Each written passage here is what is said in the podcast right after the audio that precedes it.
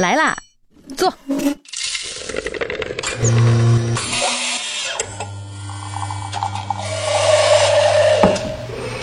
您的半拿铁，请慢用。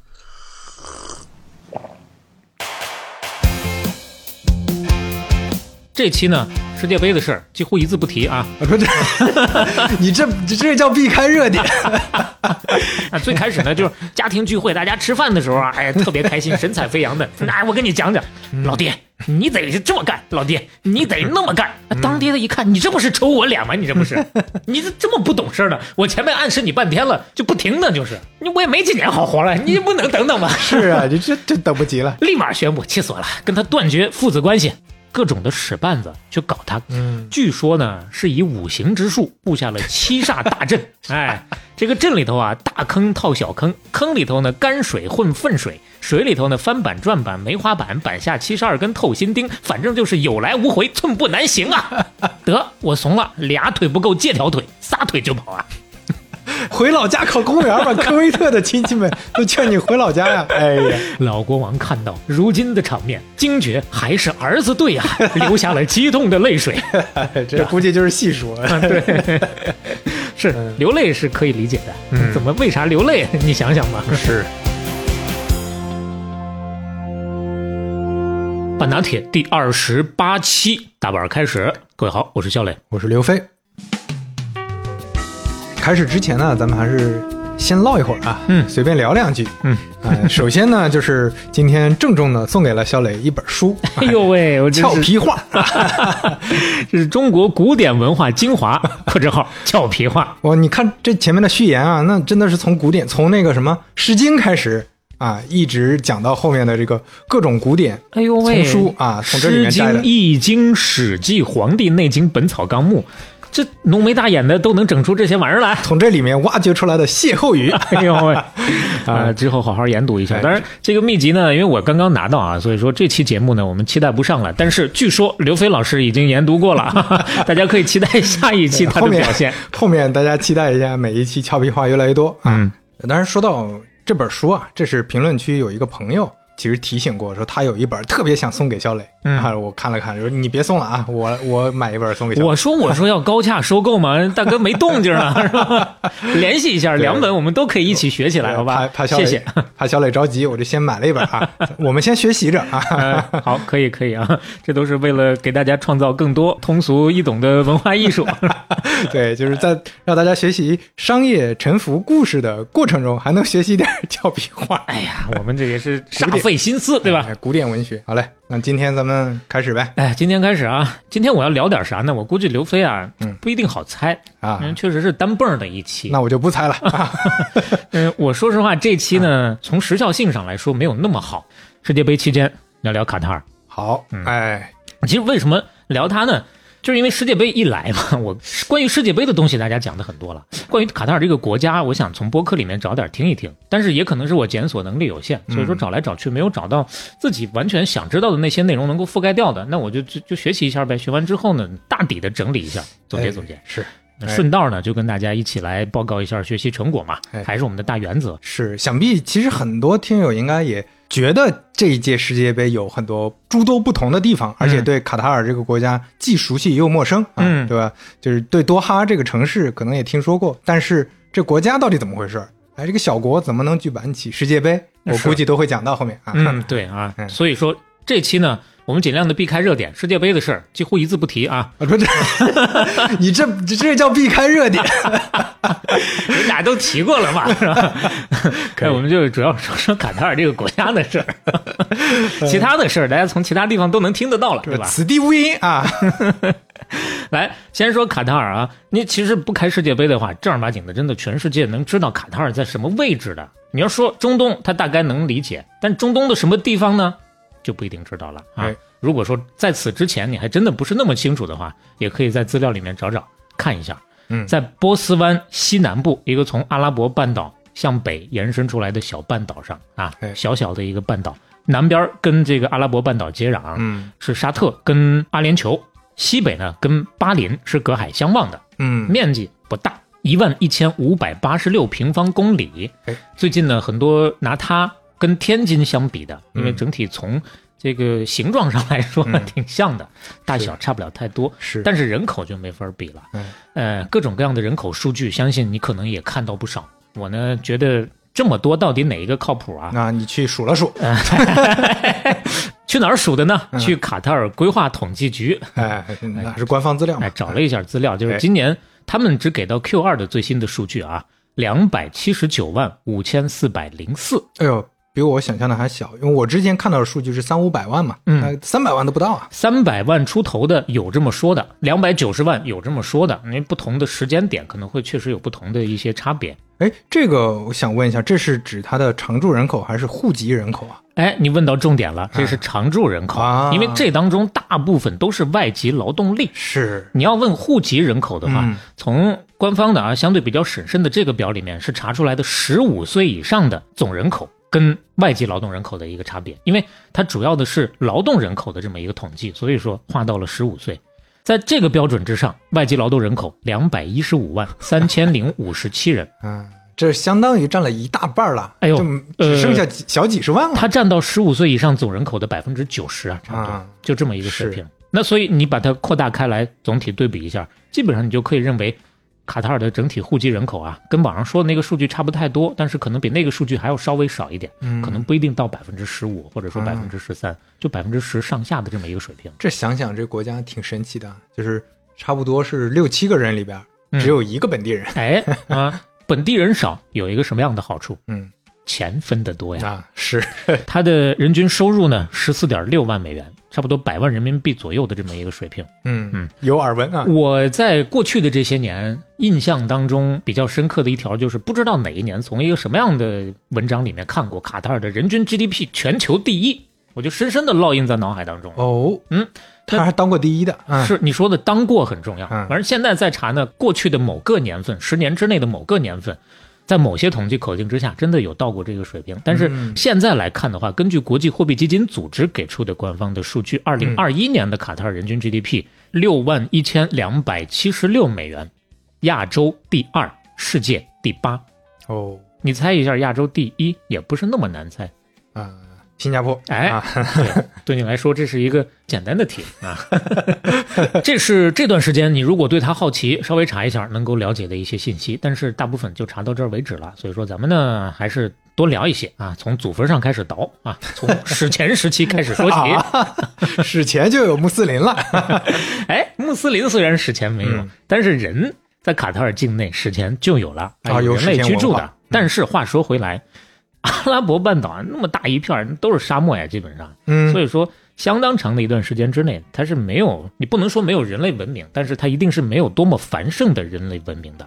整个的阿拉伯半岛大部分地区都是热带沙漠气候，全年一共两个季节，嗯啊，夏季呢炎热又漫长，冬季呢相对好一点，算是干燥凉爽。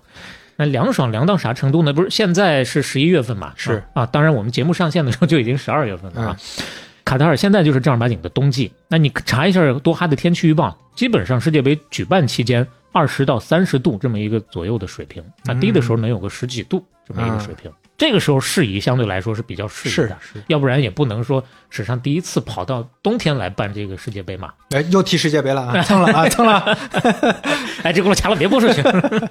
嗯。所以你就看这么一个不是那么适合人类居住的环境，不光是它，整个阿拉伯半岛基本就这样一个水平，不可能说像这个美索不达米亚、像伊朗高原、像尼罗河谷地这样有历史悠久的本土的文明。漫长的古代历史长河当中，基本上就只有为数不多的游牧民族。嗯，公元前五千年，当时有相对比较古老的贝都因人部落在今天卡塔尔的地区生活，啊，那就相当早了。公元前五千年啊，嗯贝都因人是什么人呢？算是阿拉伯人的一支，那他们属于一个阿拉伯人当中的偏战斗民族的那种，终身游走于沙漠当中的一个沙漠民族，嗯，不认国籍，不守法律，天为罗盖，地为毯，日月星辰伴我眠，什么人撒下面？啊串了啊 串了，那有点像这个吉普赛人。啊，从风格上有点这个意思啊，游牧嘛，你得有牲口才行，所以说很长一段时间之内，卡塔尔都是中东地区的马匹和骆驼养殖中心，包括一直到现在，每年。会在卡塔尔办这个赛骆驼的比赛，包括他的艾沙卡布马术中心，有人把它叫做是世界最好的养马场。嗯，当然不光是游牧啊，也有一部分能够定居下来，干嘛呢？种地、基本上是不用想了，靠海生活。他靠着海啊，在波斯湾呐，嗯，捕钓渔民，哎，对，捕鱼，还有就是养珍珠，珍珠养殖和采集。哦，那个时候珍珠就值钱了呀。嗯嗯而且那个时候对他来说，这是非常重要的一个收入来源，哎，就是采珠。而且就因为这个收入来源重要，所以说各方势力来回的抢，当地的还是土著的势力，分分合合，你打我，我打你，一直没有建立一个统一的主权。包括外部的大势力过来的时候呢，大家也有点看不太上他，就这个地方实在是环境太差了，我没有必要长期统治。从公元前七世纪一直到公元七世纪，一千四百多年当中，卡塔尔半岛分别是被亚述帝国、罗马帝国，包括波斯帝国前后统治，但是没有帝国在阿拉伯半岛建立真正严密的一个行政体系。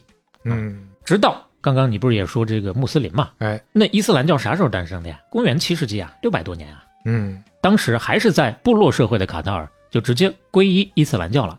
从这个时间开始呢，它又成了阿拉伯帝国的一部分了。那后来呢，又是经历了各种各样的分裂，有一段时间是属于地方割据势力的，最后嗯建立了一个宗教国家。但是啊，这还不能叫做最后，因为建立宗教国家之后，十一世纪宗教国家又灭亡了，之后又回到了一个部落政治的状态。也就是说，很长一段时间之内还是打打杀杀、分分合合，直到十六世纪，当时葡萄牙人开着坚船利炮穿过大洋又来了，把这儿基本上包括卡塔尔、包括巴林的那个岛都占了，把它打造成了葡萄牙和印度洋的一个贸易网的一个非常重要的中转站。嗯，但那个时候葡萄牙人来的时候，他是信天主教的，卡塔尔当时还是穆斯林呐、不想被天主教统治，所以说就决定向当时穆斯林世界的老大奥斯曼帝国求援。奥斯曼帝国一看，哟啊，你挺认我的，那行吧。嗯一六零二年的时候，还真就把葡萄牙人赶走了，把卡塔尔给接下来了。以后我罩着你啊！嗯，但是呢，还是前面咱说那个原因嘛，不毛之地就是不毛之地。那奥斯曼帝国同样不怎么重视，就没有太大兴趣去发展它。嗯，所以呢，亲奥斯曼跟反奥斯曼的实力呢，在这个地方相对还是有一定的自由度，又是通过代理人吧，算是啊，嗯又是各种各样的争夺。嗯再往后，到了十八世纪，就到了英国称霸的年代了，嗯开始在波斯湾急速的膨胀势力。嗯一八四六年的时候，十九世纪，当地的这个萨尼家族建立了卡塔尔酋长国，一直到现在，卡塔尔王室还是萨尼家族，就是一直统治到现在的。他们跟英国人合作，控制了卡塔尔。其实当时如果没有英国的支持的话，那么卡塔尔根本就没有力量摆脱亲奥斯曼势力的控制的。嗯所以说起来呢，还是相当于多少有点牵线木偶的那个性质，而且一直延续到一战爆发。一战爆发之后呢，它就变成了英国的保护国了。保护国什么意思呢？嗯你可以认为是殖民统治的一种相对特殊的形式，就是它不是一个独立的国家，但是呢，跟殖民地又多少有点区别。殖民地它本身是没有主权的，对，但是保护国呢，说起来也算是一个主权国家。当然了，实际上很多的主权也是丧失的。你比如说嗯国防啊、外交，肯定都要受到宗主国的控制的。有点附属国那个意思。哎嗯，那至少名义上是独立的嗯啊，有自己国家的政府。嗯，这是一战的时候啊，一战爆发的时候，一战结束之后呢，沙特慢慢就基本把这个阿拉伯半岛给统一起来了。整个阿拉伯半岛它最大，那卡塔尔就那么一小丢丢。就为什么没进去呢？嗯，问得好啊、为什么没进去呢？嗯还是因为英国。啊，哎，沙特确实曾经动过这个念头，你就这么我把你吸进来就完了呗。啊嗯但是呢，卡塔尔人会抱大腿，当时把英国抱得紧紧的。大哥，大哥，你是我大哥，我跟你混。所以说，英国介入之下呢，沙特这个动作才作罢了。到二战结束之后，英国的这个殖民体系慢慢的就瓦解掉了，是对吧？不过话说回来，瘦死的骆驼比马大。那他们从波斯湾这块儿确实有不少的利益，当时还是有油的嘛，他们不愿意说直接我就撤出来。六十年代，英国百分之六十五的石油进口都是要靠波斯湾的。哦，再加上波斯湾当时除了沙特之外啊，那其他的一些小国势力上，毕竟跟哪怕是已经江河日下的英国也没法比，所以英国还能够稍微坚持一下。但你话说回来，这个石油，美国、苏联也想要啊。是，啊，你都已经不行了，那我能不能来分一口呢？所以说，他就是各种的使绊子去搞他，搞英国。嗯据说呢，是以五行之术布下了七煞大阵。哎，这个镇里头啊，大坑套小坑，坑里头呢干水混粪水，水里头呢翻板转板梅花板，板下七十二根透心钉，反正就是有来无回，寸步难行啊！这个来一段传统的什么卡塔尔的贯口啊，哎，这是有类似于评书的赞了。反正就这么一说，就大家大体明白了啊，就就是不好弄啊，啊，两个大国联合起来搞他嘛。英国一看得我怂了啊，我抢不着油了，我脚底抹油吧，俩腿不够借条腿，撒腿就跑啊。俏皮话啊，就今天就这一条啊，没了啊。一九六八年的时候，英国政府就宣布啊，我们不搞了，我们接下来再过三年的时间，到一九七一年年底之前，彻底撤出波斯湾。但是撤归撤，心里头他肯定不是那么舒服的。临走之前，我得给你留点纪念品啊。于是乎啊，以五行之术布下七煞大阵，又来，这就算了吧，反正还是这个意思啊。哎，就是你你弄我，我也得弄你啊。咱刚不是说了吗？沙特想方设法的想要把这个阿拉伯半岛给统一一下，嗯，而且二战之后呢，沙特投入到美国怀抱当中了，嗯啊，那英国一想，不管是美国也好，还是沙特也好，我走了，你们要是势大，我这边就真的是啥也没了。所以说呢，他就搞了一个事情，他想要撮合九个酋长国。当时阿拉伯半岛的九个酋长国组成联邦来对抗沙特的威胁，避免他一个一个的鲸吞蚕食嘛。这听起来非常阿联酋啊！哎，对，阿联酋怎么来的呀？啊，其实就这几个阿拉伯联合酋长国独立的国家。对啊，但是再往前，它不是那么独立的。这是英国佬从阿曼帝国里面用尽手段布下七煞大阵，给拆散、搞散之后整出来的。当时阿曼帝国包括现在的阿曼，加上阿联酋，加上卡塔尔，加也门，加索马里，嗯啊，连非洲那边也有。当时英国就撺掇就这部分说，你们得反对阿曼的这个统治啊，所以说呢，给他们帮忙啊，让他们结盟自保。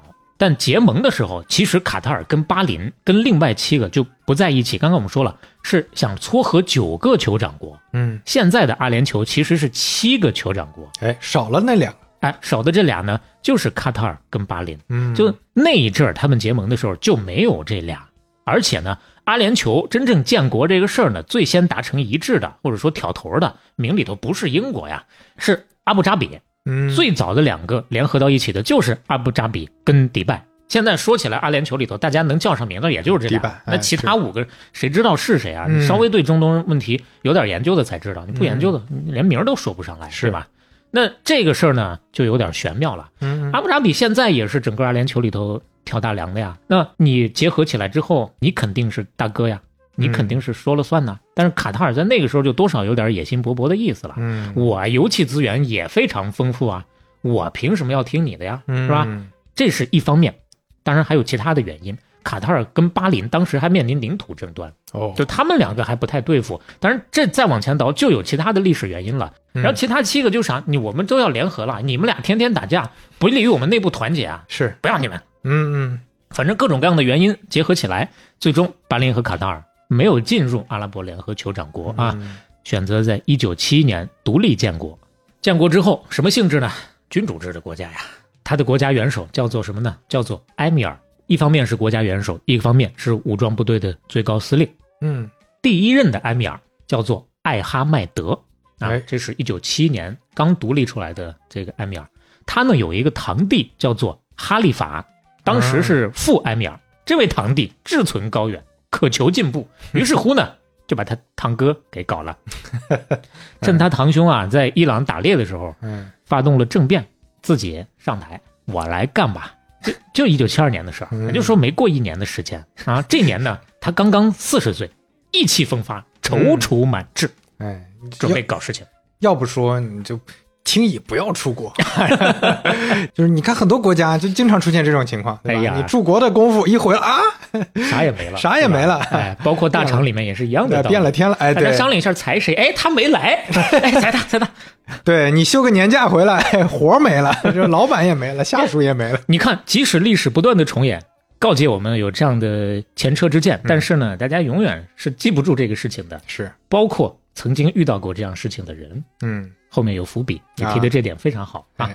那现在呢，正是他意气风发的时候嘛，上台了，搞事情，我要发展。但那个时候卡塔尔呢，确实底子还没有特别好，当时只有十二万人，GDP 呢五亿美元，它的首都多哈还是一个像我们刚刚说的采珠为主的一个小港口。嗯啊，那个时候有石油了，但是呢还没有太发展起来。啊，采珠这个事儿，因为刚刚没有正儿八经介绍，现在稍稍的介绍一下吧。波斯湾这边确实有相对比较丰富的珍珠产量的，嗯所以说呢，过去的几百年都是卡塔尔的一个主要产业啊。嗯质量来说确实是特别好，远销海外。但是，一九二零年代的时候，他们也遇到问题了。日本人的这个人工养殖的珍珠起来了，嗯，开始挤占他们的市场，把他们干的有点不太行了。嗯所以说呢，本身就靠这点东西，那这点玩意儿又拿不出手了，干不过人家了，就进入到了一个卡塔尔的饥饿年代，经济萧条，人口锐减。嗯。当然，天无绝人之路，在这个时间之后，过了十几年，到三十年代末的时候，卡塔尔石油跟天然气的资源就被发现了。嗯。我们看一下啊，按照不同的统计口径，波斯湾埋藏了全球可采石油储量的差不多百分之五十五到百分之六十八，哦。非常之多。是啊。那天然气呢，差不多百分之四十以上的储量也都在波斯湾。所以说，有了这个油气资源的发掘之后，慢慢的经济就稍微有点起来了，能源产业就把原来这个采珠业给替代下来了。嗯当然，这背后我们此刻提到的这位哈里法、这位埃米尔、这位国王是起了大作用的。哎上台之后呢，确实搞了一系列的政治经济的改革。他是七二年上台嘛，是一九七四年的时候，卡塔尔成立了石油总公司，统一控制卡塔尔能源资源的生产跟销售，这是当时卡塔尔实现能源国有化的非常重要的一步。嗯为什么说这个事情重要呢？因为在此之前，能源产业长时间都是被外国资本控制的局面。哦英国为啥不愿意走啊？美国、俄罗斯为啥盯着中东啊？那他们之前强盛的时候，都在这儿能够插一腿的。那这位哈利法慢慢的就把这个经济命脉又拿回到了本国的手中。哎当然，这个事情呢，这是相对正面的一面。嗯一会儿咱们还会说到没有那么正面的一面。嗯那正面的一面造成的好的后果就是，卡塔尔的石油收入从一九七一年代的一点二亿元，到了十年之后的一九八一年五十五亿元，啊，嗯美元啊，都是美元。嗯你看，这是一个几十倍的一个增长。一方面，这是石油，这是从外国列强手里面慢慢的给抢回来的；嗯另一个方面呢，天然气。嗯嗯这就是哈利法新做的了。哎，对，这个就是新的。为什么呢？因为呃，最早发现天然气的时候，全球范围之内，整个的天然气开采也好啊，整个的这个产业体系也好，基本都不健全。这些包括英国在内啊，他们也都不愿意费这个功夫。我石油多方便是啊，我就弄这个，对天然气有点爱答不理。所以说呢，卡塔尔就瞅了这个空子，有自主开发的权限。哎，那说明还是挺有前瞻性的呀。哎是因为后来天然气的应用就变得很多了。对，而且哈利法时期对于天然气资源进行了一个相当大规模的投入，大到什么程度？他把这个主要开采跟出口的能源由石油开始慢慢的向天然气转变。可以说，他的这一系列的改革，严格意义上来说，才是卡塔尔国家现代化的第一步。哦，所以你看，从这个哈里法开始，再往后啊，整个的卡塔尔的呃国际视野也好啊，包括一些布局也好，都能看出来很多的先进性。嗯这跟我们传统认知上的中东的这些土豪真不太一样。嗯这是经济上，政治上也很重要。这么一个弹丸小国，一个不小心让人家像踩蚂蚁一样踩死了，是我肯定我得想办法自保。怎么自保？继续抱大腿，抱谁的大腿？抱美国。哎，嗯，二战之后就是美国的天下了呀。嗯在中东这边的话，美国刚开始二战之后，其实是伊朗和沙特双盟友的这么一个地缘布局。嗯但是呢，咱前两期讲芯片的时候啊，还刚好提到，一九七九年这个伊朗的伊斯兰革命对吧？对，即使咱不提伊斯兰革命这个事情，也是基本上大家多少都有点印象的事情。嗯那霍梅尼把巴列维给干了，自己窃取了这个革命同志的革命果实，上台了。瞬间，本来是亲美的国家，马上就变成跟美国不共戴天的一个敌国了。嗯啊，性质马上改变了。那我两条腿，本来美国在这走的好好的，咔断了一条，现在就剩沙特了。嗯所以说，他对于沙特的这边的，不管是倚重程度也好，还是投入也好，肉眼可见的都在有所增加。咱刚刚不是说到一九八一年的时候，卡塔尔的石油收入跃升到五十五亿美元吗？嗯那么再来看看沙特，一九八一年的时候，沙特的人口就已经突破一千万了，当年的 GDP 一千八百四十三亿美元。嗯这个时候，卡塔尔不管是人口上还是 GDP 上，基本上都是沙特的百分之三到百分之五左右的这么一个水平，嗯，太小了。所以前面我们多次铺垫，没有英国给他撑腰，那沙特对于卡塔尔处处的指手画脚，甚至说连卡塔尔王储的选定 都得干涉一下子。嗯，其实哈利法本来想这个找继承人的时候，想要让他的长子大儿子来接班的，干王储的。但是呢，据说是大儿子不得沙特的欢心呐，所以最终是改了他的四儿子当王储。哎，就李李建成变成李世民了。嗯啊，当然李世民是老二，不是老四。哎，这这这种细节就不重要了。但是确实，这种立王储的事儿，外国都能干预，说明你这个国力啊，是确实是实在是有点风雨飘摇了。是，但是咱从刚刚就在渲染一种气氛。嗯，卡塔尔，特别是到了哈里法这儿，有那么点想要奋勇争先的气质的。嗯，卡塔尔不想给沙特当狗啊，那怎么办？那就得学沙特当狗，给美国。我不当你的狗，我当你主人的狗。对我，我我干嘛跟代理人谈呢？直接跟老板谈。是，你比如啊，咱看看他怎么做的。一九九一年，海湾战争不就来了吗？海湾战争一来，当时卡塔尔的王储李世民。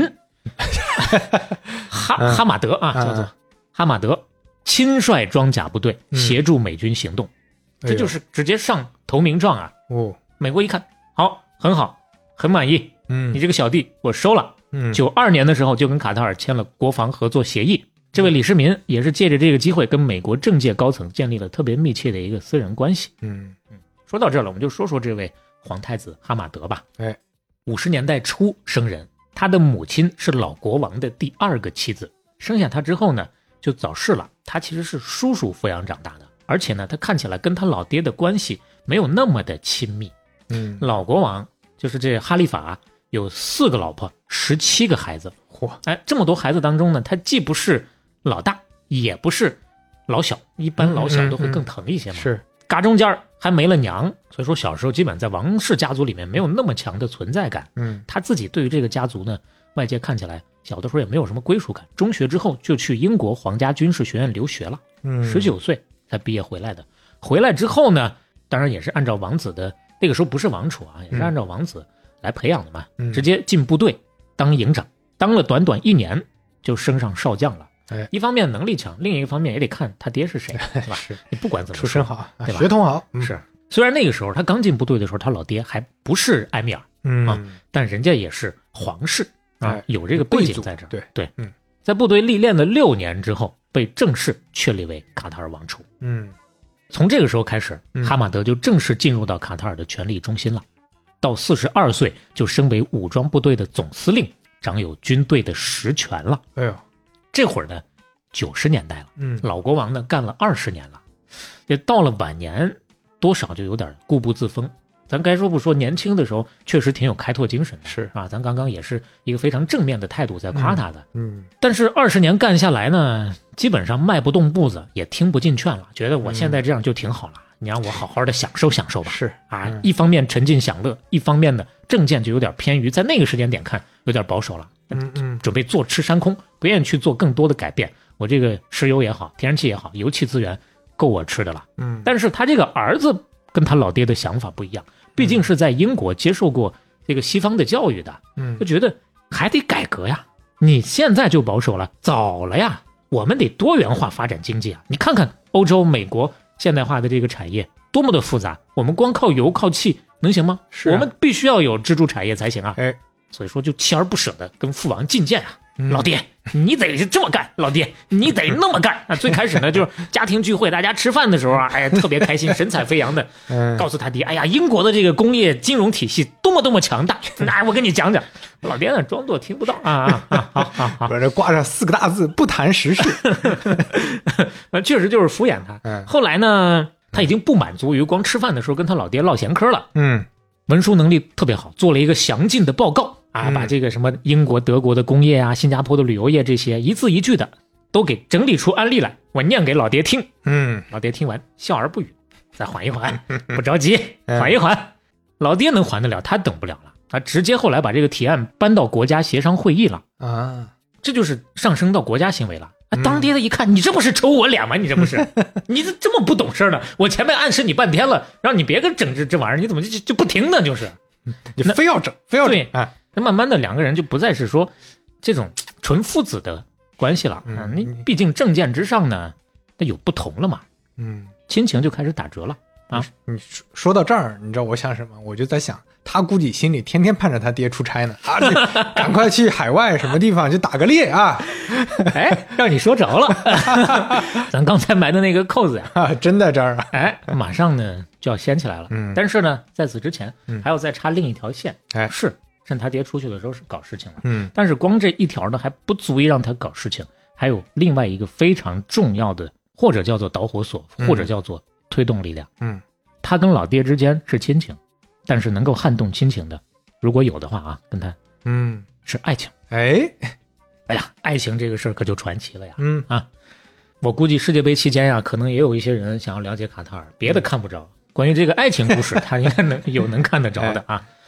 作为王储来说，嗯你说你真正的说能自由的选择爱情，没有那么容易，嗯哎，还有很多政治联姻需要你去完成的这个这个任务，所以说他也不例外。本来可能对爱情没有太多的期待，但是有那么一天呀，这位哈马德在一次大学访问的时候，还真就遇见了自己的真命天女，嗯叫做谢赫莫扎。哎哎呀，那是一见钟情啊！但是那个时候啊，他在他老爹的安排之下，已经是完成了政治联姻了，嗯有老婆了。嗯不过呢，中东嘛，穆斯林嘛，再娶呗，对吧？这还不是最主要的原因，最主要的原因是他这个真命天女莫扎身份特别的尴尬。嗯一方面她是平民之女，你们嗯达不到什么政治联姻的目的，嗯，这还不说；另一个方面，她是罪臣之女，啊，他老爹的政敌之女哦啊。咱刚刚不是说他把这个石油从英国人手里倒回来吗？是对吧？那有正面的，不是也有负面的吗？嗯来，我们说说这个负面的。卡塔尔在哈利法上台之前，基本上石油收入是要分成几块儿来分的。那一方面呢，外面的这个统治者，嗯肯定要分一份儿；另一个方面呢，皇室家族要分一份儿，还有一部分呢属于公共开支。当地不是传统来说都是部落型的嘛，也是有各种各样的势力的。但是当年刚刚坐稳国王位置的这个哈利法，一方面呢是为了把天然气、石油这些资源全部的国有化啊，嗯。保证卡塔尔自己的独立；另一个方面呢，其实国有化的同时就相当于国王化了，嗯。我全都握到自己手里了。那卡塔尔国内的这一帮反对派轩然大波呀，嗯。不行啊啊，你不能这么干，是啊，你怎么你吃香喝辣的让老百姓吃观音土啊？嗯。所以说，当时这位真命天女莫扎的父亲就是非常活跃的反对派的活动家，嗯，他就呼吁你要公平分配财富，给老百姓分钱才行啊。哎于是呼吁着呼吁着，就把自己忽悠进监狱了。哎 老爹关进监狱，家族当中的其他人也没好，流亡到了科威特哎。但是呢，这姑娘呢又特别的自立，十八岁那年考回来了。考回来，不是考公务员儿，这吓我一跳，说 回老家考公务员吧，科威特的亲戚们都劝你回回老家呀。哎呀，哎，这个就特别像现在的我们线下叙事啊。考入到了卡塔尔大学嗯社会学系去上大学啊啊，然后就有了刚刚我们说到的这个剧情。当时呢，他碰到哈马德王储的时候，王储二十七岁，他十八岁，嗯差了九岁。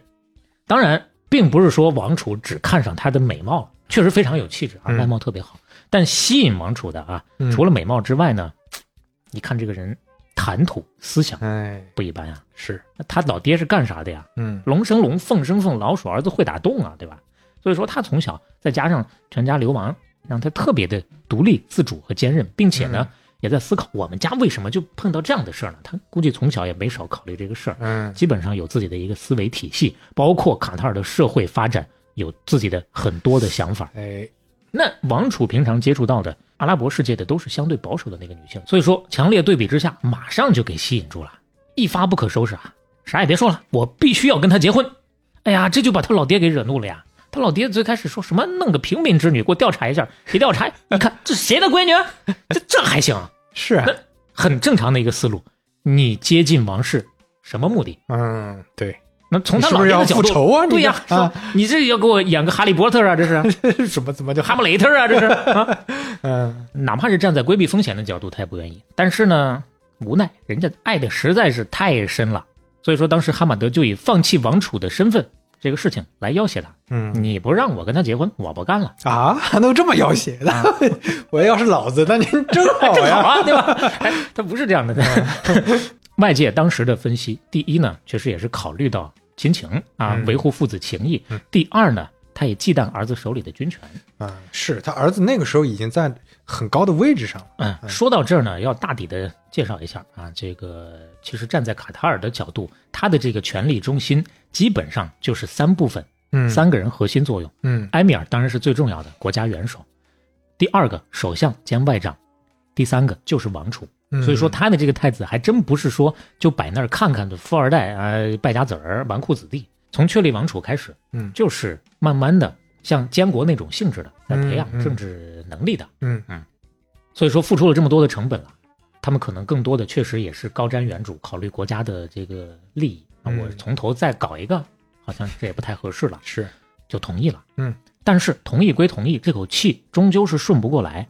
女方的家人不能参加婚礼。嗯，婚礼之上呢，也没给他好脸婚后也没有好脸据说是经常的羞辱他、打击他啊。另外呢，后来还给哈马德给他这太子安排了第三任的老婆。啊，当然，你这种关于权力的事儿啊，其实就有各种各样的版本了。也有人说，哎，是太子为了自己的巩固权力，大老婆也好，三老婆也好，都是自主联姻。那太具体的事儿。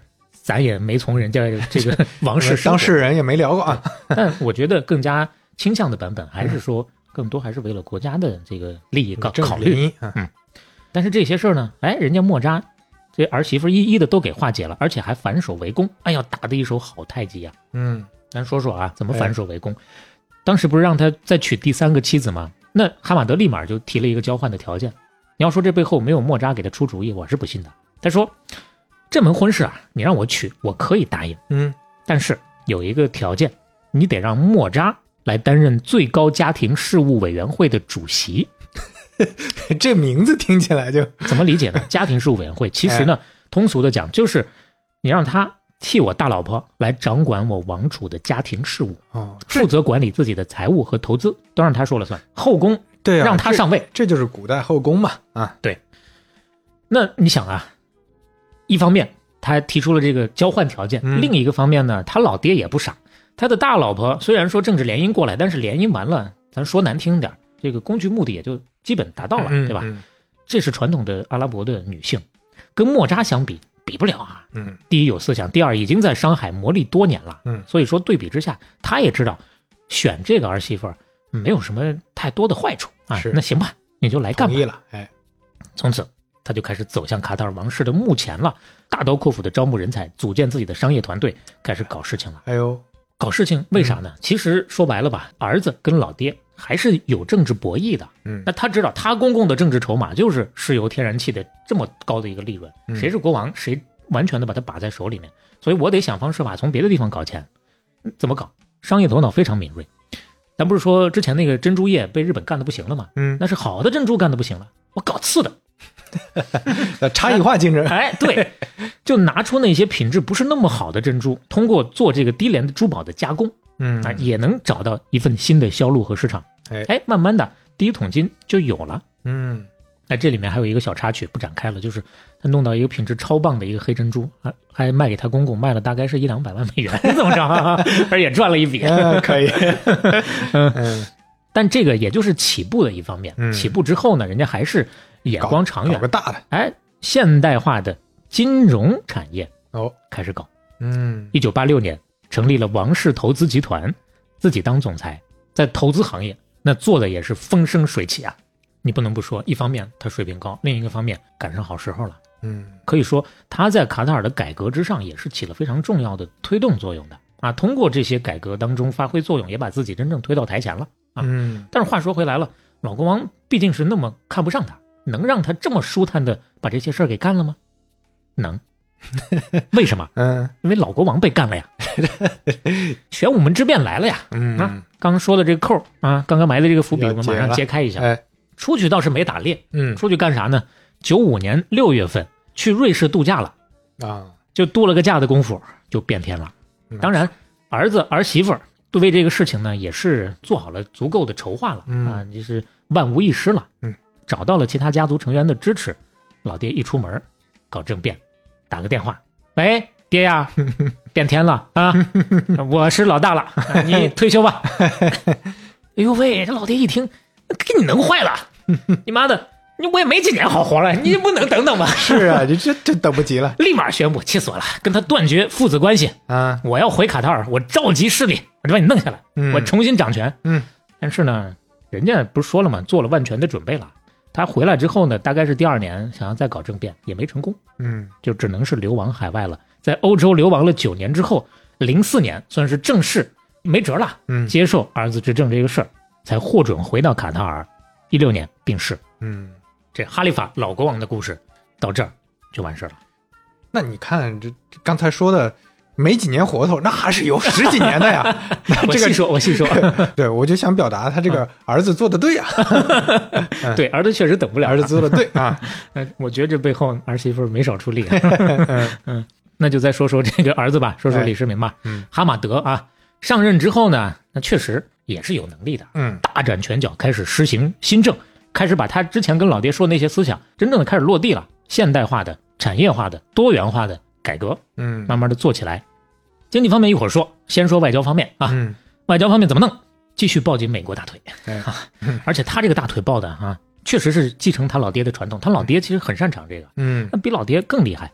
呃，哈马德是九幺幺事件之后第一位访问美国的阿拉伯国家的元首。哦，反应很快。那个时间点，其实说实话啊，沙特跟美国的关系肯定是相对更铁一些的。嗯，但是阿富汗战争爆发之后。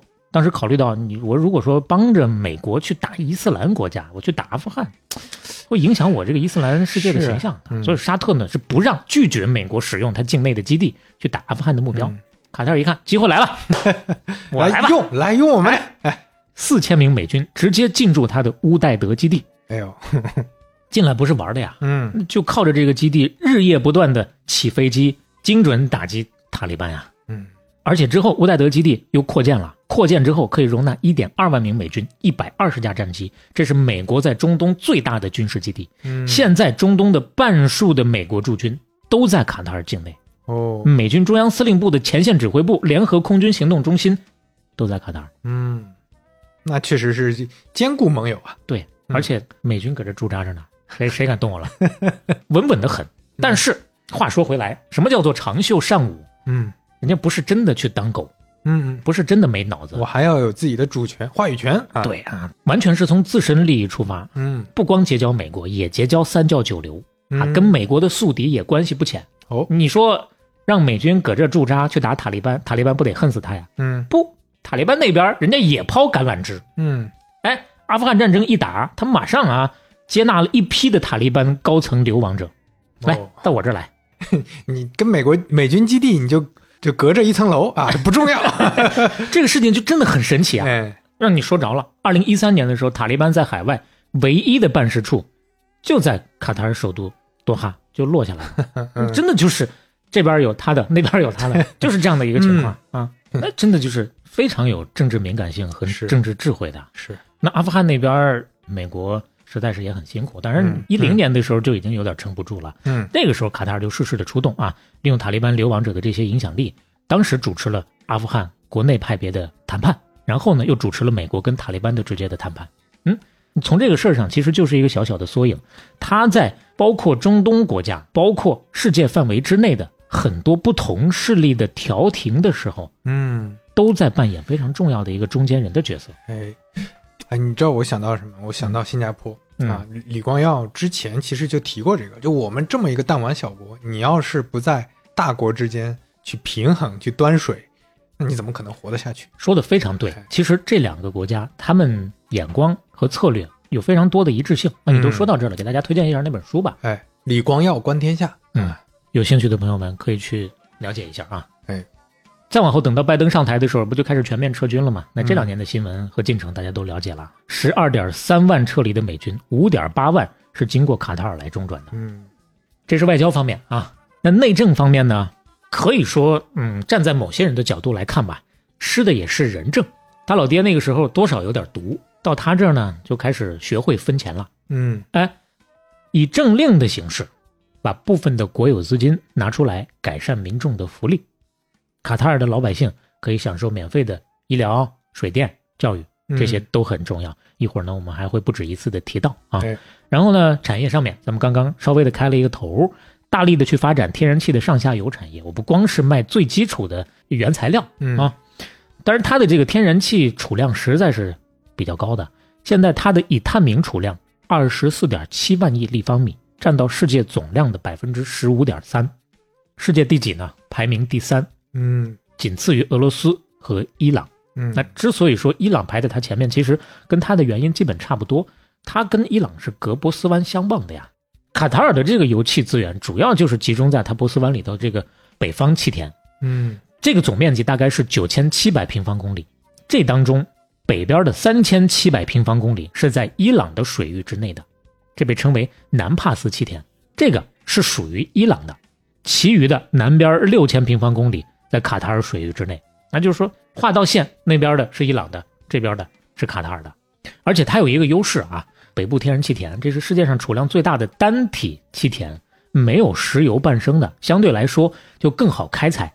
开采条件好，它的成本就低很多。所以说，真正的要在世界上比这个天然气的开采成本的话，那它多少有点所向披靡这个意思了。嗯嗯嗯当然，成本低是一个方面，另一个方面人家投入多啊。这个李世民上台之后呢，搞了一个拉斯拉凡天然气工业城，这这是嗯这就专门针对天然气的哦开发、加工、生产一条链全搞。这是海湾地区最大的天然气工业城，这也是卡塔尔天然气现代化生产的一个最重要的标志。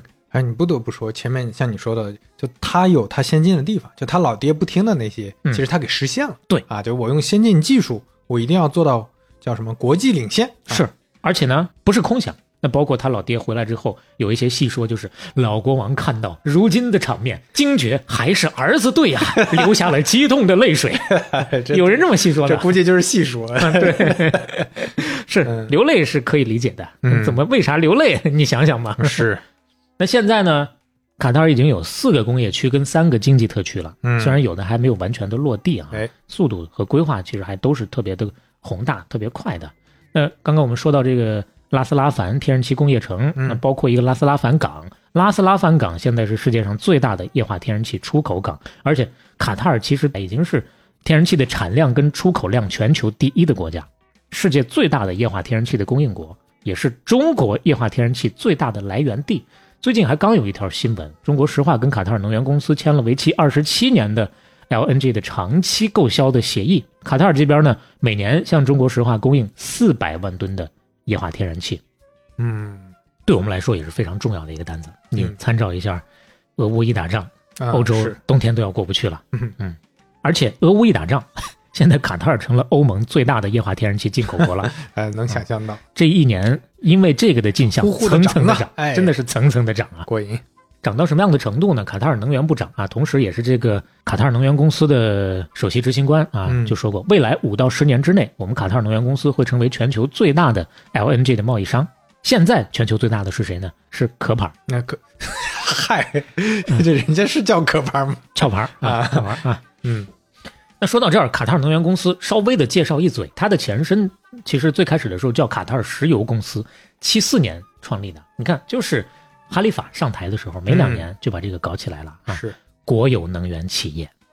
其实从石油公司改成叫能源公司，你也能感受到这个背后天然气地位的整体的上升。从零三年到一一年，就因为天然气出口增长速度实在是太快了，卡塔尔实现了差不多年均百分之十一的经济增长。现在来看的话，油气和石化产业还是它最重要的经济来源，是，占到它 GDP 的百分之五十以上。嗯那剩下的那一些是什么呢？交通、旅游、文化产业啊，这些第三产业占据的。第三产业为什么能够发展到现在这个看起来还不错的程度呢？那当然就是刚刚我们说到的，它改革的另一条措施——产业多元化嘛。当然，这背后也离不开他的王后莫扎所做的贡献。嗯哈马德李世民掌权之后呢，这夫妻俩啊就成立了一个卡塔尔国家投资局嘛。刚咱说莫扎弄的那个是王室投资集团，是。这个是国家投资局，这个眼光可就长远了。嗯。那我既然不能靠着这个卖油气活一辈子，是，我就靠着卖油气的钱哎。开始在全世界买买买。嗯提前布局啊，对。哎呀，买的是真多呀！嗯金融地产这是最基础的，大家可能听说最多的啊，号称把半个伦敦都要买下来了。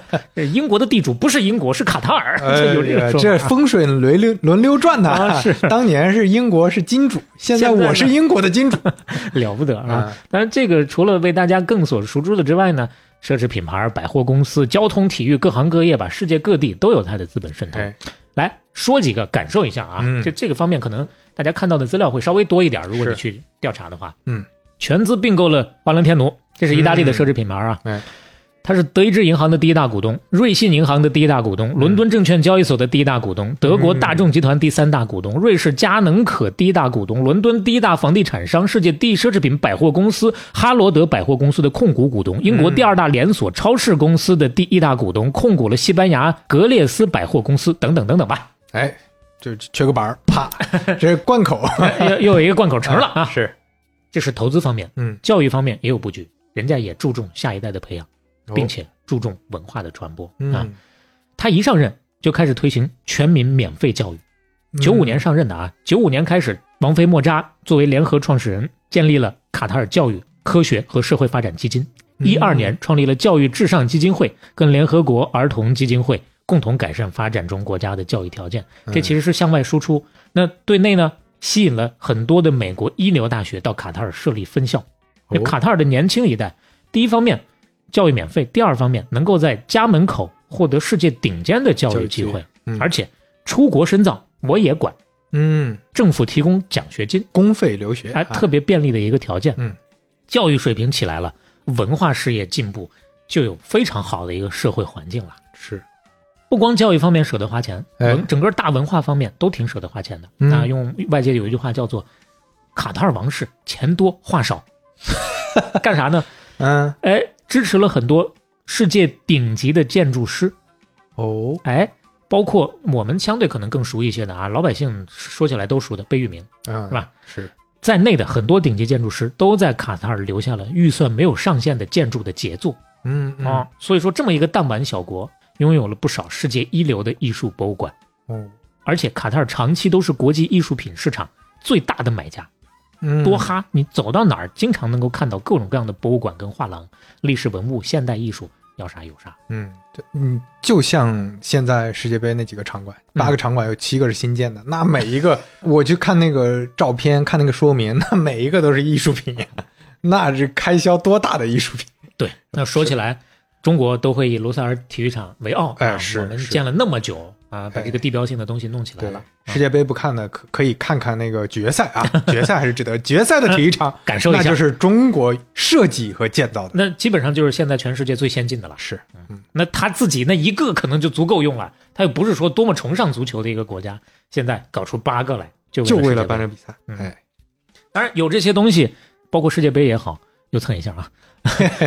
包括前面咱说的所有的这些博物馆也好，那也带动当地的旅游业啊。你光有沙漠，那我去看你看啥呢？对吧？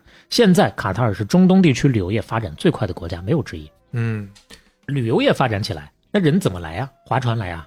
啊，机场？那更多的还是要靠航空嘛，对吧？就它这么一个地理位置，确实，你你航空业不发展都有点说不过去，对吧？而且人家不缺能源呀。嗯嗯嗯。航空给能源创造市场，能源给航空提供支持，这是相辅相成的。是，卡塔尔航空说起来那是全球闻名啊，豪啊！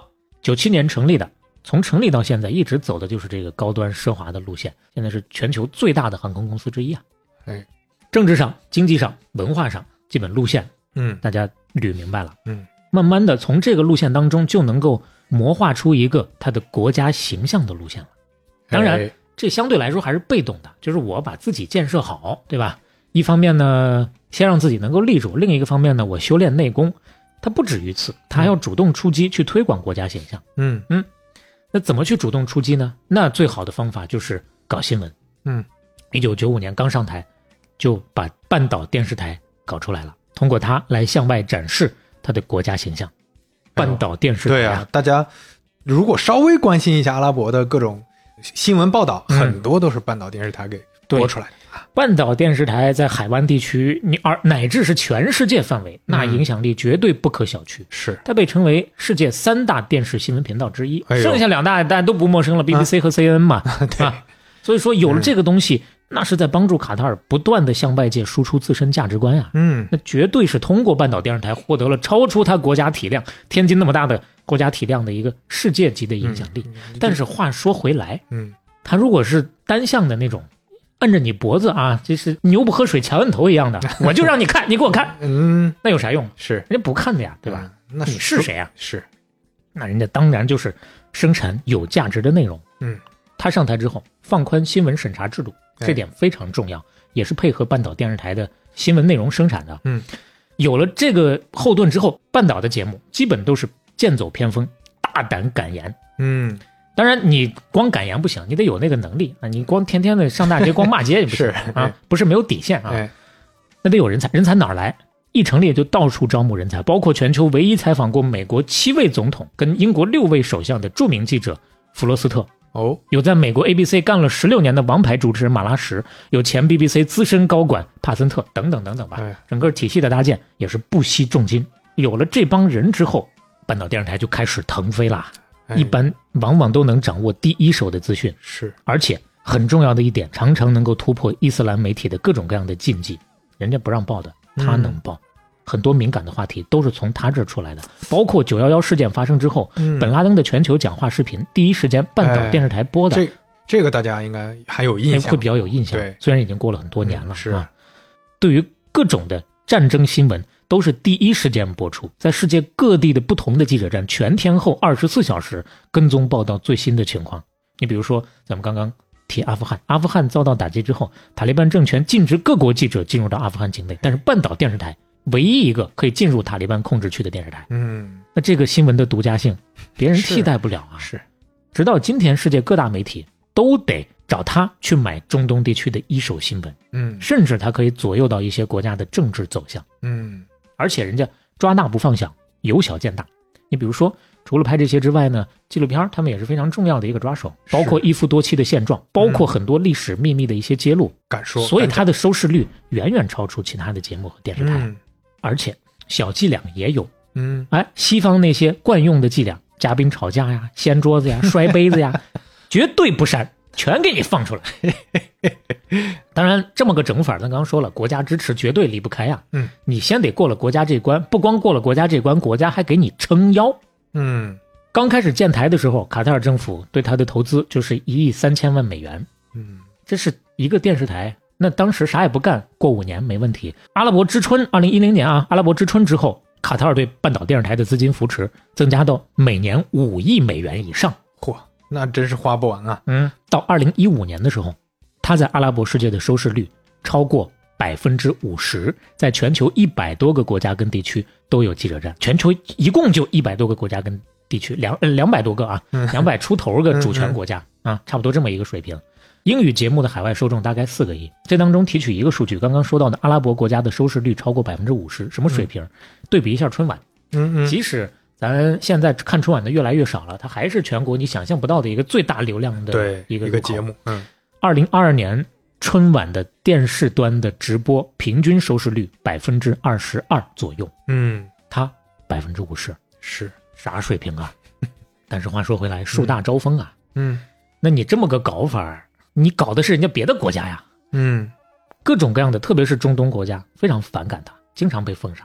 比较著名的是二零一七年。二零一七年最开始是五月份，中东很多地区，包括沙特呀、阿联酋在内，全部屏蔽卡塔尔的媒体。当然，主要就是半岛电视台。嗯，这还没完，到六月份过了一个月，直接让他关了。嗯，告诉卡塔尔，你把半岛电视台你给我关了。哎，为什么这么恨呢？是一会儿说。哎，他 这还要留个口儿，行吧？背后其实还是政治博弈啊，哎是沙特想要扼杀卡塔尔的大国雄心，哦觉得你还是咱前头说过，啊，你这个那么一个小弹丸小弟，对吧？你？你老想搞我，为啥要挑战我的地位哎、天真是，那确实啊，他就是小啊，嗯所以说能够做到这个程度，你说要费多少的心力啊？嗯嗯，老国王累了，不想干了。二零一三年，哎，让位让给了他的王储，老国王叫做李，不是 叫做 哈马德，说过说说顺了口，已经忘了本来叫啥叫做哈马德哎啊。哈马，德，二零一三年把埃米尔之位让给了他的王储塔米姆，嗯，他当太上皇去了。哎，这是阿拉伯世界第一次在任国王让位啊，啊，或者说叫做传位吧，不叫让位，叫做传位啊。就是这种所谓内禅。啊对我们国内叫内禅。啊，这个很高级的说法啊，嗯，也叫但逊位啊，啊对，但是那个阿拉伯国家是以前没有的。没有，要么就干到死，嗯要么就被人干，嗯嗯，就是这样。嗯，而且那年他很年轻的，刚到退休年龄，六十一岁。哎，咱也不知道卡塔尔几岁退休啊？他那那会儿他儿子二三十三岁嗯就直接让位了。那当时他官方的说法是这样说的：他说我呀不想为了掌权而掌权，我是为了国家而掌权。我相信我儿子有资格承担这个责任，值得信任，是年轻领导人举起旗帜的开端的时候了。嗯，哎呀，你看人家说的这话，就听起来很不像一个或者说宗教国家或者说集权国家说的话。对呀，君主国家能说出这样的话来，是吧啊？嗯那当然这是他面上的原因。嗯究竟背后什么样的原因呢？官方确实一直没有给出详细的解释，也没有说这个档案解密这么一说。当时美联社给出的推测和分析是他身体不好，嗯当然还是活到现在啊。世界杯开幕式的时候，作为太上皇，嗯人家也出现了，还给哎这个球衣签名但是呢，你要说身体不好呢，也能印证一下，也没观赛，就是就出席一个仪式哎就。出仪式完了之后呢，哎很快就走了。嗯啊，确实身体从这个角度来看，似乎不是那么好。嗯但确实不怕啊，人家人丁兴旺，后继有人。他一共有十一个儿子，十四个女儿。目前看到的数据，不知道还有没有继续再生啊？嗯，传位的这个王储呢是八零年生人，你猜是谁生的？那叫什么来着？莫扎。哎，对，肯定是他生的嘛，嗯对吧？这是哈马德的第四个儿子，嗯，从小就被重点培养也是老四啊，刚才就说老四。对，哈马德就是老四。中学在哪儿读的？特别有声望的英国的私立学校。然后呢，跟随父亲的步伐，进入到了英国桑德赫斯特军事学院。嗯培养路径大抵相同。嗯你要说他是不是从一开始就当成王储来培养的呢？这事儿不好说，因为他有哥哥呀。莫扎生的里头，他也是老二，嗯，他还有一个哥哥，比他大一岁，总体排行是老三。嗯但是零三年八月的时候，主动放弃了王储的位置，嗯让位给他的。那外界看到的说法都是很明确的，哥哥说没兴趣，太费心了，不想干。他哥老帅了，今年世界杯的时候也刷了一波屏，嗯有一张照片跟那个贝克汉姆站在一块儿，哦毫不输贝克汉姆。哦，这继承了他妈的基哦因、那个有点印象啊。啊！而且看起来确实比他弟要年轻。嗯 就就像他娘莫扎当年作为第一夫人跟着哈马德出访法国的时候，跟当时的那个法国的第一夫人贝吕尼站在一块儿，同样是丝毫不输。这就是基因好呀还。传的好。而且说到这儿了，莫扎一共生了几个呢？五子三女，八个孩子。哦，而且能够感受得出来，人家塔米姆跟他老爹哈马德，嗯这是感情同样也是非常好的，嗯基本上就是延续他老爹的政策，哎继续的用这个风格来扩大卡塔尔的影响力。嗯刚咱说了一个数据，全球主权国家的数量差不多就是两百个左右，啊，可能差那么一两个。一共这么多国家，卡塔尔的面积排在一百五十八位左右，是但是它的软实力影响全球第二十五位左右。嗯这个对比就很明确了吧？嗯，刚咱说到不少的它扩大影响力的这个方式了，嗯接下来再稍微的补充一点啊。嗯，刚提到一个阿拉伯之春，哎呀，阿拉伯之春这个事儿，当然是二零一零年突尼斯开始的，那波到现在十几年过去了。利比亚、埃及、也门等等，当时最开始的时候啊，各个国家的政权都是纷纷倒台的这么一个状态。嗯包括叙利亚啊，也是爆发严重内战。那如果大抵一句话简单解释一下的话啊，你可以认为是反对独裁强权的嗯这么一个所谓的民主化的运动吧。嗯嗯，且不论它最终站在今天回过头去看它的结果是不是达到那个效果了？哎，刚刚我们说到的这些个当时的集权国家都受到了严重的影响。嗯，卡塔尔也是君主制的国家呀，是啊，受到什么影响啊？嗯几乎没有影响，岿然不动啊。嗯，那就说明人家经营的好啊。是老百姓也信任啊。老百姓为啥信任啊？嗯我给你分钱分的好，一方面我把国家整体的财富做起来了，嗯，第二方面我又愿意分给你，大大家过得都好，就没有这个动力再去搞这个事情了嘛。嗯而且不光把自己弄得好，趁这个时间点他还把手往外伸，嗯想要去把埃及在内的这些个大国受到影响收缩之后留下的一些权力真空，拾吧拾吧捡吧讲吧，拢吧拢吧，对吧对吧？嗯咱就说一个阶段性的数据啊，嗯一零年开始阿拉伯之春，一二年的下半年半年的时间，卡塔尔就向巴勒斯坦的哈马斯组织提供了四亿美元，向埃及提供了五十亿美元。那他埃及那边支持的是穆兄会啊，穆斯林兄弟会啊，在一二年就掌权了呀，获得了埃及政权了呀。那穆尔西可能这个名字有人多少有点印象啊，也是有执政的呀。当然这个事儿一方面他在干，另一个方面沙特又不愿意了。我操，你这真是越来越猖狂了呀！啊，嗯，好，你跟我打对台是吧？嗯，那他就去援助军方代表塞西。嗯，那最终的结果呢？其实博弈之后，莫尔西没干多久，塞西是在二零一三年上台的，那变成军政府了，而且直到现在还是塞西。嗯，前两年他们修宪了，大概率不出意外，到二零三零年还还是他。嗯。这一系列的操作下来，他不光是得罪沙特啊，整个的穆斯林国家跟沙特，呃，绑一块的那几个，嗯嗯，都跟他不对付。所以说后面就发生了一个比较大的事情。一七年六月份，咱刚说到那个让他关电视台那个事儿，哎哎，从这儿要续上，续到这儿。一七年六月份，沙特、阿联酋、巴林、埃及提了一个什么说法呢？说你支持恐怖主义，你破坏地区安全，直接跟你断交、制裁、封锁，开始干他。嗯。那这个事情前面只是其其中一部分的原因，对，还有什么其他的原因？后续事态怎么演变的呢？请听央视报道。这场断交危机始于二零一七年，引起这一事件的导火索是由卡塔尔国家通讯社网站播发的一段新闻报道。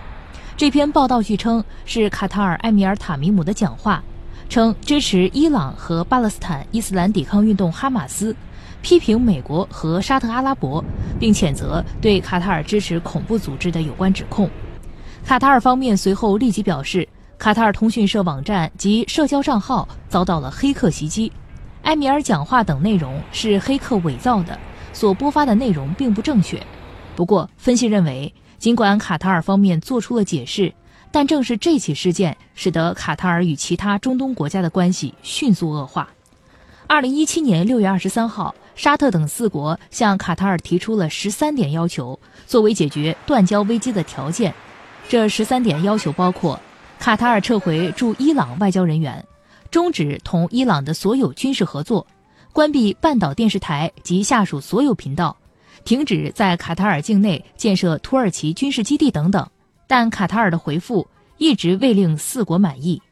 此后，尽管沙特和卡塔尔经历国际社会多方斡旋和调解。但大都是收效甚微，断交危机都没有化解。直到去年十二月初，相关各方又开始接连释放积极信号，海湾断交危机才再次迎来化解的转机。这个央视的报道呢是二零二一年的，他所谓的这个去年呢是二零年啊啊，大抵的原因，最起码导火索。大家听明白了，就是一篇报道引发的。但后来呢，反正人家的说法耍赖啊，就是 黑客，黑客这模模仿的，就是生成的啊。那当然，这个只是导火索，实际上肯定是综合性的原因了，是吧？刚刚我们提到的穆兄会算是一个，嗯，呃，这个伊朗问题，因为伊朗跟阿拉伯半岛的伊斯兰国家那也是水火不容的关系啊，啊，不光是什叶派跟逊尼派的问题，嗯，那本身伊朗就是波斯人，那他跟伊朗呢又天天勾勾搭搭的，卡塔尔这边啊，所以说呢。沙特这边也看着不爽啊，这是一方面。第三呢，利比亚那边，利比亚那边双方也是支持不同的代理人，也有利益纠葛。第四呢，就是网络战，各种各样的骂战，包括刚刚咱们说到的半岛电视台啊，不是让他关了吗？你就说明确实把他打疼了呀。嗯，那光通过这个舆论宣传、媒体战就给他打疼了呀。是。那第五呢，其实还有特朗普在里头撺掇啊，这里面没提啊。啊，各种各样的原因综合起来，他们才断交的。断交之后怎么办？卡塔尔马上就应对，先是稍微低个头啊，先向沙特等国示弱。其实刚刚这个说黑客这个事也算是一个示弱嘛，对吧？我们不承认了啊，我说的不对啊。然后呢，又通过其他的外交渠道找各种各样的办法，因为他不不光断交，不是还断了他的这个水陆交通嘛？就是我这个你从从我这走过不去了，包括我的领空你也过不去了，领空就很麻烦了啊。对，过不去怎么办？嗯，找伊朗啊。嗯，好，你你说我勾勾搭，我就是勾搭，我从伊朗那边领空、水域过境权拿过来。嗯，因为跟沙特这边的陆路接壤被断了之后，它的这个很多物资的供应都出问题，嗯，超市一度都买不着东西了。是，但是通过伊朗这边呢，立马就把这个事儿给补起来了。嗯，而且过路费要留给伊朗的。嗯，以前是给谁啊？给沙特、沙特阿联酋的。现在呢，得嘞，我全给伊朗了。你不想赚这个钱，那我不给了呗。对呀，那个时候伊朗。也是有点着急啊，那特朗普也是带着沙特这帮人花式的打压呀，嗯，对于伊朗来说也是急需外汇啊，嗯，雪中送炭呀，嗯。有多少我都要。嗯，你看这两边刚好，嗯。你显然跟沙特这些国家初衷背道而驰了，嗯，你们这相互抱团取暖了。把你推到敌人那儿去了。对，而且问题是没有弄死他呀，我嗯。他本来想的是我给你一搞，你撑不了多久，你就给我我这投降，低头认罪，给我下跪了。嗯。结果呢，没有弄死他呀。嗯第一没弄死，第二，人家塔米姆这个埃米尔外交手腕确实厉害，嗯。在发生这个断交风波一年之内，出访亚欧非国家一共二十三次，哎呦，各种找盟友，嗯。各种找关系。嗯。你给我说说情，你去给我站站台、哎。啊！先把这个关系网再织密一点，嗯。然后呢，宣布对包括欧盟、中国在内的八十个政治实体提供免签，吸引外国游客和资本。嗯。先把我这个这个经济动力也在稳住，嗯。降低对于沙特在内的这些海湾国家的经贸的依赖。哎咱就说找盟友这个各种各样的游说活动。二零一六年，卡塔尔的游说支出是四百万美元，嗯沙特是一千四百二十万美元，这是嗯断交之前的二零一六年。二零一七年不是断交了吗？嗯马上卡塔尔从四百万美元涨到了一千两百九十万美元，嗯，特别是对美国收效很显著。一七到二一年之间，美方也对包括沙特在内的其他海湾国家也是施加了足够的压力的。嗯所以说，去年沙特跟卡塔尔开始复交，并且全面的恢复往来。嗯，当然，这个事情也不光是说沙特受到外来的压力，嗯沙特本身其实在这轮关系破冰当中呢，其实还是扮演了一个比较核心的作用的。嗯，一方面也是配合美国，给美国一个面子；另一个方面呢，疫情导致沙特的经济也是受了不少的影响。嗯那沙特就觉得我必须得推动一下海合会的和解，我要改善一下我的投资环境，嗯海湾经济多元化这个事儿我也得做啊。嗯沙特也不是大家现在印象当中的那么保守的沙特了。刚说这个海合会，海湾阿拉伯国家合作委员会，这是海湾地区最主要的一个政治经济组织了啊。嗯而且不光是跟卡塔尔，它的整体的沙特的外交现在也是越来越灵活，越来越有弹性。除了它之外呢，也在探索土耳其、伊朗方面啊各种各样的做关系的缓和。嗯那基本上看起来，在国际政坛当中，他的角色也相对更加正面一点了，不像是说十几二十年前大家认知当中的中东土豪特别傲慢、反向输出一穆斯林文化占领世界的那种感受了。嗯，他也在做各方面的改革，而非常重要的一个原因就是这一系列的外交活动，包括内部的改革，都是由他的王储一手推进的，哦其实也是在树立他的一个威信。那其实站在这个角度，如果说沙特真的能把这步棋走好，顺着这个方向来走的话，将来对于卡塔尔来讲又是一个不小的威胁。因为卡塔尔它靠的就是国际上面的这样一个手段，嗯把自己的形象树立起来的嘛，嗯对吧？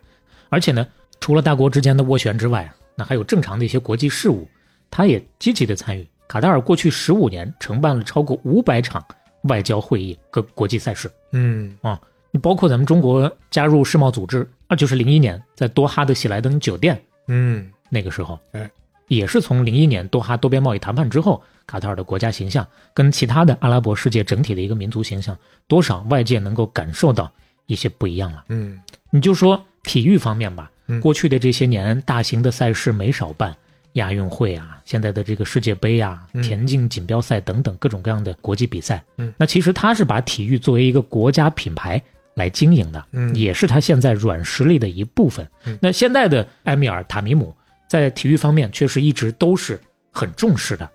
他还是王储的时候，他兼任国际奥委会委员、卡塔尔国家奥委会主席，哦还有第十五届多哈亚运会的组委会主席。嗯那是零六年的时候了。嗯那那一届亚运会是第一次在阿拉伯国家办的，也是亚运会历史上第一次有四十五个国家跟地区参赛。嗯，那你他的这个国际斡旋和协调能力，你可见一斑啊。对呀、而且你亲自办这个比赛，我亲自当这个组长、督战当负负责人、嗯啊，所以说他重视，一方面是在这些事情上，另一个方面舍得花钱。一四年的时候，卡塔尔足球队在第二十二届海湾杯决赛夺冠了，奖励每名队员一辆路虎越野车，两百万卡塔尔里亚尔。嗯。嗯，差不多对人民币一对二左右吧，嗯。这么一个水平。而且，当时亲赴现场的每一位卡塔尔球迷，一个人五千两百卡塔尔里尔。发，嗯。嗯，你这态度就通过这样的方式表现出来了。嗯，那所以说，你看这一系列政治改革、产业优化、媒体的霸权、社会的福利啊，对社会的福利啊，说一下，嗯。刚刚大体上笼统的讲了一下免费的这个有教育啊教育啊啊，嗯。免费的医疗，嗯。还有各种各样的补贴，想方设法的给你发钱啊，工资水平不用上班，基本上啊。对啊，那 前一阵网上那个段子啊，每天我都会工作三个小时，很努力，我要加班到下午两点，哎呀，就就就类似这样的事情。那确实，人家生活水平、工资水平都很好，那所以说吸引了大量的外来劳工，包括高端人才。嗯，零三年之后，它的这个整个的人口井喷式的增长的，你看一下这个图。零三年的时候，六十八点二万人，嗯，有一个很明显的转折。整个的从那个时候开始，陡峭曲线就不一样了。嗯，那到了现在，咱刚刚开头说过了啊，两百七十多万，接近三百万。嗯卡塔尔国籍的也就是个百分之十多点有限，其余的都是海外侨民呢。大部分来自于哪儿的呀？埃及、约旦、印度、孟加拉国、尼泊尔、菲律宾等等，东南亚还有这个穆斯林的。这部分的西亚北非的国家，嗯，当然最近这两年卡塔尔的外来劳工的问题不是也受到关注了嘛？特别是，嗨，又得蹭了啊！世界杯世界杯期间有有劳工拿这个说事儿嘛，对吧？拿这个说事儿的数据呢，是英国卫报报道的啊，从呃卡塔尔赢得世界杯主办权开始到现在，有六千五百名来自印度、巴基斯坦、尼泊尔、孟加拉国、斯里兰卡的。移民劳工在卡塔尔死亡，那这个事情各方面讨论相对比较多了，我们不做太多的展开。两方面的观点稍微一呈现啊，卡塔尔的说法呢，这个统计总数是有误导性的啊，包括一些这个正常正常死亡什么的啊。另外包括莫扎啊，现在叫皇太后了啊，呃，一次采访当中也是比较强硬的说这个问题，他说你欧洲虐待劳工和移民的问题更严重，你们咋不说呢？嗯，大家都一样啊，大家就这么呈现一下啊。当然又说到莫扎了，包括现在谈的是人权问题，最后我们就落在一个小小的方面吧。嗯，当然不能说小啊，女性权益方面。嗯，哈马德就是莫扎的老公，上一代的埃米尔，现在的太上皇。他一上台的时候呢，也在着力的推进提高妇女的地位的。嗯，九九年三月份，卡塔尔举行了第一次中央市政委员会选举，宣布赋予妇女选举权哦和竞选公职的权利。这是在阿拉伯国家非常少见的，少见到什么程度？嗯，史无前例。啊，之前海湾国家当中没有，没有，没有这样的情况。就你看现在阿富汗对吧？塔利班上任之后，哎呀，你这学都上不了。即使他刚刚掌权的时候有各种各样的承诺，但是此刻我们看到的情况还是一步一步的在澡堂子都没有了啊。当然不是说他千好万好啥都好，该有的一些问题依然是有的，但是能够看到他视野的开阔性和态度的开放性。哎，嗯，包括在哈马德。跟莫扎的孩子当中，他不是生了八个吗？还有那么多女儿吗？其中有一位被业界啊称为当今艺术品市场上最重要的买家，嗯，就是现在的这个埃米尔·塔米姆的妹妹，叫做玛雅莎。嗯，据说她每年购置艺术品的预算是十亿美元，当然这个数就没有什么可查的了啊，是就这么一个说法，大体大家了解这个体量。嗯，十亿美元，嗯嗯，买买买啊！嗯，一二年的时候，他花了两亿五千万美元买了塞尚的纸牌玩家，嗯，一幅画。嗯当时是艺术品拍卖的最高价格了。嗯，另外呢，还曾经为争取毕加索一座价值一亿美元的雕像，直接跟世界顶级的画廊高古轩打官司。嗯，他还买过什么呢？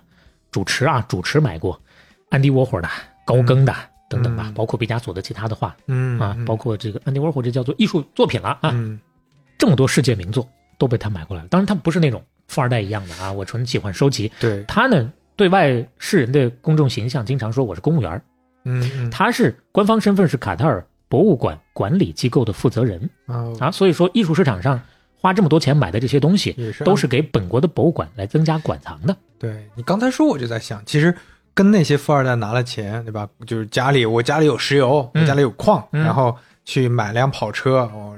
整天逛夜店啊，不一样，跟这些完全不一样。就它它这个未来可能是有价值的。就我石油到时候耗光了，我国家的这个文化底蕴还是在。这就是我有博物馆。咱刚说的非常重要的一个支柱了啊。但是你说跑车这个方面。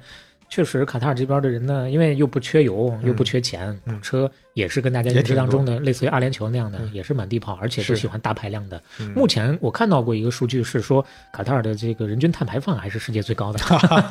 咱不知道这个数据现在还到底做不做效啊？嗯，肯定是有过这么一个阶段的啊。那就是对，那就是都买啊，跑车也买，名画也买。哎，但人家这个玛雅莎啊，人家。公务员的角色贯彻的很好，是就是买这些艺术品，不光是买艺术品，还把很多艺术活动都引入到卡塔尔了，就是培养他的这个整体的国家的调性嘛。嗯，创立了非盈利文化组织多哈电影学院，去支持阿拉伯电影的一个发展。那前面咱说过，除了电视台，除了做新闻之外，通过那个影视作品的形式，其实也是在打出他们国家的影响力。曾经有人问过他一个问题，说你觉得几十年之后，多哈在全球艺术跟文化当中的重要性有没有可能可以跟伦敦、纽约、巴黎一样重要啊？嗯，他给的回答是，这是可能的，为什么不呢？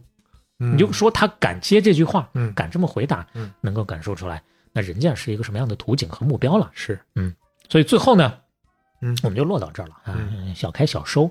我们援引北京外国语大学阿拉伯学院院长刘新路，嗯对于阿拉伯问题研究比较多的专家嘛，嗯他的一段给出的，像刚刚我们说到的所有这些内容的一个小小的总结，嗯，做结尾吧。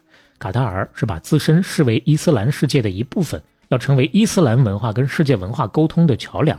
他引入东方跟西方的艺术，不仅仅是要影响卡塔尔人，更是要在伊斯兰世界塑造一个有魅力、有吸引力，甚至有领导力的形象。嗯所以，不管是小国求生也好，还是大国野望也罢，嗯至少我个人对于这个国家的好奇，通过以上这些内容，基本上拼拼凑凑，大抵有一个阶段性的解答了。对，大家可能听完也会有一些不能说非常立体，但是各个侧面可能有留下一些印象，就跟之前想象不一样的。嗯，那未来几年后，多哈会不会变成迪拜这样的城市啊？就说不定真的有这种机会和可能。嗯，好了，你就算是趁这么一个时间吧。虽然我们时效性上肯定是讲不到了啊，世界杯都打了赛程过半了，大家听到这期节目的时候，但是同样跟我有对这个国家的一些兴趣和疑惑的朋友们，通过这期节目，可能多少能够稍微的覆盖一点知识盲区。啊、，对这个国家怎么成长到现在，以及其实我们还是叫什么？我们有一个母题哈、或者有一个主线，我们整个半打铁就是商业嘛。对那这里面它整个是作为国家视角来看，它是怎么能变得？有很多人好奇，它为什么一个小国这么有钱，嗯，是吧？这个小国它为什么能在大国博弈里面生存下来？那可能今天听完会有一些解答。嗯，那如果说你身边啊也有平常谈起来，或者你觉得可能对这个问题感兴趣的志同道合的朋友的话，也欢迎大家一起来转发分享。包括啊，在这些方面，你如果有自己更多的相对比较靠谱的一些认知，嗯甚至说我们节目当中啊，小磊刚刚聊到的这些，呃，有一些不够准确的地方，也都欢迎大家随时的指正和补充啊。哎，如果喜欢半打铁的话，欢迎在小宇宙、苹果 Podcast、喜马拉雅、网易云音乐、Spotify、哔哩哔哩、YouTube 等平台订阅和收听我们。那么半拿铁第二十八期杀青。